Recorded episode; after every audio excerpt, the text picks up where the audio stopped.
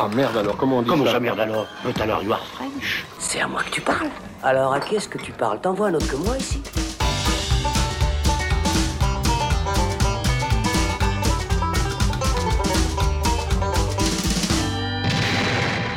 Salut les cinéphiles, salut à tous, c'est Alex. Bienvenue dans le Shot, la version courte du Saloon qui s'intéresse aujourd'hui à Knives Out ou à Couteau tiré en français. C'est un thriller en presque huis clos dans un manoir type Cluedo ou Agatha Christie. Pour en parler, j'ai avec moi le détective en herbe Thibaut Ducret. Salut Thibaut. Bonjour Alex. Alors Thibaut, on a eu envie de parler euh, de ce Knives Out pour deux raisons. Il faut le dire, la première, c'est que le film est écrit et réalisé par Ryan Johnson. On se souvient, on l'avait aimé pour Looper, c'était un film de science-fiction qui faisait voyager Bruce Willis dans le temps. Et là, clairement, bah, Ryan Johnson montre un, un vrai potentiel euh, de cinéaste. Et puis on l'avait beaucoup moins aimé lorsqu'il avait cassé nos jouets dans le désolant Star Wars 8. Oh, Il y, y avait des gens qui n'ont pas aimé Star Wars 8, Bah, tu veux dire. euh, apparemment. Oui. La deuxième raison, euh, c'est que dans ce polar, où un détective enquête sur la mort d'un riche écrivain, Ryan Johnson s'entoure d'un casting XXL avec Daniel Craig, Chris Evans, Jamie Lee Curtis, Tony Collette, Michael Shannon, Christopher Plummer ou encore Anna de Armas. Donc ça fait assez de raisons pour s'intéresser à ce Knives Out. Euh, du coup, est-ce que selon toi, avec ce film, Ryan Johnson montre, ou bien remontre plutôt, euh, qu'il est un cinéaste euh, intéressant finalement? Oui, bah pour le coup, c'est avec ce genre de projet où on, où on peut vraiment mesurer pour moi le, le- le talent d'un cinéaste. C'est que là, il est, euh, contrairement à Star Wars 8, en dehors de toute franchise, de toute problématique de gros studios, euh, avec un cahier des charges absolument énorme à respecter.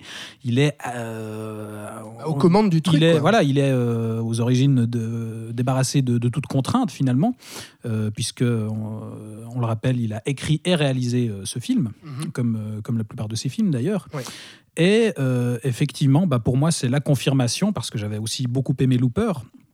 J'avais euh, également été décontenancé, euh, c'est peu dire, par, Star Wars 8, mais, mais c'est là qu'on voit qu'il a un vrai talent d'écriture quand euh, voilà, il peut raconter ce qu'il veut, quand, quand il peut se faire plaisir et créer vraiment son propre univers, débarrassé de, de, de toute contrainte préalable. et c'est- à voir pour se rappeler que Ryan Johnson est un vrai bon cinéaste. Pour. Alors, on, on pouvait avoir des craintes parce que ce genre de film type Agatha- Christie, on en voit pas mal. Et puis, euh, avec un gros casting aussi, on se souvient euh, de l'Orient, euh, le, le crime de l'Orient Express qui de était, Kenneth Branagh. voilà, l'année passée, de Kenneth Branagh avec Johnny Depp, etc. C'était un petit peu le même concept. Donc là, on se dit, bon, est-ce que les studios veulent à nouveau nous reproposer un film comme ça euh, pour les fêtes de fin d'année, euh, grand public et ratisse large, et puis finalement qui pourrait euh, être un petit peu fade ou bien dans des, dans des codes un petit peu vus et revus. Euh, Qu'est-ce qu'il en est là sur Knives Out? Bah, effectivement, au premier abord, ça a l'air d'être un whodunit, donc un- une enquête policière euh, qui vise à, trouver un tueur euh, assez classique, qui marche effectivement dans les,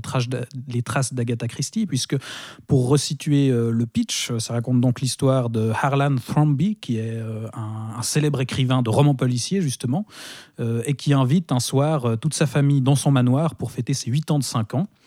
Et le lendemain, on le retrouve la gorge tranchée. Apparemment, c'est un suicide, mais finalement, une semaine plus tard, euh, des policiers vont mener l'enquête accompagnés d'un détective appelé Benoît Blanc, Benoît qui est donc Blanc. interprété par Daniel Craig.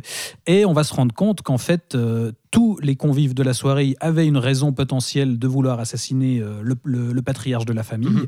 Et donc, il se pourrait bien que ce soit plutôt un meurtre. Et donc là, on a un, un point de départ assez classique. On, on marche un peu dans les traces du, du crime de l'Orient Express Mhm. ou de Mort sur le Nil. Euh, mais finalement, euh, Knives Out, ça arrive à être vraiment un peu plus malin, un peu autre chose que juste un pseudo Agatha Christie, puisque euh, déjà, il y, a il y a une petite astuce, c'est que finalement, au bout de 45 minutes, en fait, on nous révèle l'identité du coupable. On Mhm. va pas la dévoiler ici, bien sûr, mais, Mhm. mais au bout de 45 minutes, on nous balance, paf, euh, c'est ça qui s'est passé. Et donc, on, on change de genre. Là, on passe euh, tout d'un coup euh, dans une enquête policière qui se rapproche plus d'un Columbo, finalement, où on connaît l'identité du, du coupable Ouais. et où on va suivre ensuite euh, ce qui se passe. Donc là, déjà, il y a, il y a une surprise. Ouais, parce qu'on se dit, mais comment. Enfin, je me souviens de la surprise qu'on a eue en voyant cette révélation. On se dit, attends, trois- au bout de trois quarts d'heure, le film est censé durer deux heures et quart. Je crois que c'est quelque chose comme Ouais, ça. il dure deux- de bonnes heures. ouais. Ouais, on se disait, mais comment, comment il va rebondir Ryan Johnson après ça? Et finalement il s'en sort euh, admirablement bien. Oui, parce que déjà en fait la clé du mystère est assez originale, on peut le dire, euh, au-delà du fait qu'elle est balancée au bout de, de 45 minutes, et ensuite il va réussir constamment à, à- à relancer l'intérêt, à créer de nouvelles surprises, parce que c'est là qu'on voit qu'il y a un vrai talent d'écriture chez, chez Ryan Johnson, c'est qu'il y a une, ra- une narration extrêmement ludique dans, dans la façon dont on, dont on amène les, les informations, dont on, dont on joue avec, euh, avec le public, parce que par exemple il y a, il y a un personnage d'une infirmière qui vomit quand elle ment, donc là on imagine déjà ce que ça peut donner dans le cadre d'une enquête policière et d'un interrogatoire. Anna de Armas donc. Exactement. Et surtout, on retrouve un côté euh, assez un peu satirique, un, espèce d'humour noir et de, de voilà un second degré un petit peu acide qui n'a rien à voir avec le cynisme de Star Wars épisode 8 pour Ouais. le coup où là justement on se moquait du matériau de base et, et on allait un peu trop loin dans la Mm. blague. Là, il l'utilise vraiment de, de manière intelligente, déjà à travers le personnage de Daniel Craig, Ah bah ouais, ce- dès le début, ce ouais, détective. Benoît Blanc qui est euh, qui est assez euh, décalé euh, dans, dans son genre. Et donc c'est vrai que pour se moquer de ces personnages, et puis là, c'est aussi tout l'intérêt de cet humour-là, c'est que du coup, le, le plateau d'acteurs, en fait, s'en donne à cœur joie, et puis ils sont tous dans l'autodérision, euh, ce, qui, ce qui crée justement le, le- le rire auprès du spectateur. Exactement, parce euh, que rapidement. évidemment qu'on va avoir droit à, à une famille complètement fucked up où euh, voilà, les, les membres sont tous euh, plus horribles les uns que les autres. On a Tony Collette euh, qui joue euh, son, sa belle-fille et qui est une espèce de, de MILF euh, influenceuse euh, complètement, euh, complètement tarée. On a euh, Jamie Lee Curtis qui joue une de ses filles et qui là euh, s'en donne à cœur joie euh, à balancer les Un peu punchlines pet aussi. sec comme Voilà, ça. exactement. ouais, et puis ça fait vraiment plaisir. De, on, on voit qu'ils se font tous plaisir. Il y a aussi Michael Shannon qui est, qui est dans un rôle assez, assez improbable. Et donc là, il y a un aspect vraiment très réjouissant, déjà dans l'écriture, mais aussi dans, dans la mise en scène, parce que euh, Ryan Johnson sait mettre en scène aussi.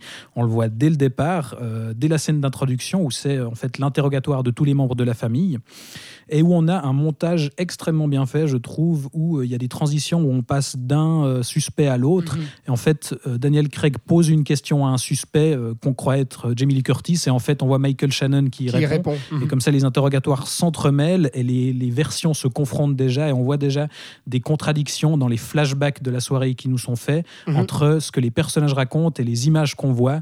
On a un petit peu le même procédé qu'on a chez un De Palma, par exemple. Il faisait ça dans Mission Impossible, Bien pareil, sûr. Où, on, où on racontait quelque chose et où les images nous montraient la vérité. Donc là, on a, on a une- un double niveau de lecture qui est déjà assez réjouissant, puis aussi assez gratifiant, je trouve, pour le spectateur, où, euh, où on lui dit tiens, voilà les infos, à toi de les décoder, de les interpréter, Mhm. et on lui livre pas tout sur un plateau. Et du coup, ça donne une, euh, voilà, une enquête policière vraiment très très jouissive à suivre. Et, même dans la, dans, dans la présentation euh, de son décor aussi, puisque tu parles de mise en scène, dès le début, je trouve comme il place le décor du crime, donc ce grand manoir, la manière de le présenter est aussi assez ludique. On passe d'un plan séquence à un, à un autre, justement, avec des, des, jolis travelling dans les pièces. Les décors sont, sont, sont assez, assez beaux aussi, la photographie aussi. Enfin, là, déjà, il y a un vrai cachet pour un film de ce calibre-là, où on se dit, OK, euh, c'est bon, tu m'embarques, allons-y, et puis déroule-nous euh, ton intrigue et ton histoire. Ouais, ce qui est intéressant, c'est qu'il joue aussi avec euh, ses influences parce qu'il se pose un petit peu dans la continuité d'un Agatha Christie au départ et, on joue vraiment avec ce matériau de, des enquêtes policières parce que justement la victime est un auteur de romans policiers euh, et donc il va en jouer ça. Euh, on a des personnages qui sont euh, au fait, qui ont une culture de, ces histoires-là et qui donc euh, peuvent euh, un peu décoder ces, codes justement. Et c'est ça qui est intéressant. Et- et là où il va un peu plus loin que justement euh, l'hommage un petit peu naphtaliné à, à. Agatha Christie, c'est que bah, d'une part le film se déroule de nos jours. Il Mhm. va pas placer ça euh, dans les années 50 ou au début du siècle pour euh, se, se mettre dans la continuité directe.